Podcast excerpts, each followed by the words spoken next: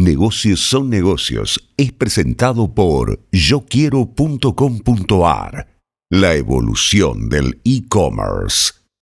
En los últimos años, antes de la pandemia, pero potenciados por la pandemia, la inestabilidad política y económica en la región tuvo varios emergentes. Recordemos lo que sucedió en Bolivia, donde recién ahora se ha recuperado una institucionalidad más cabal, lo que pasó en Chile con los movimientos que pusieron en jaque la presidencia de Piñera y le arrancaron importantes concesiones, lo que está pasando trágicamente en estos días en Perú con cambios de presidentes todo esto sin mencionar la ya de por sí inestable Venezuela y de las circunstancias de menor grado que también atraviesan Ecuador y Colombia. Bueno, en ese contexto se viene diciembre en Argentina, diciembre, un mes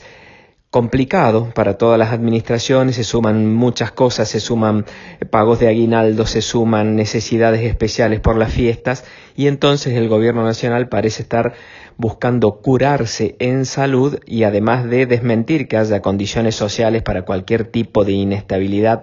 eh, en las protestas, bueno, han decidido reforzar la tarjeta alimentar, duplicar el monto durante el mes de diciembre. Es una tarjeta que llega a un millón y medio de argentinos a lo largo y de lo ancho del país, 120 mil en Córdoba, si no recuerdo más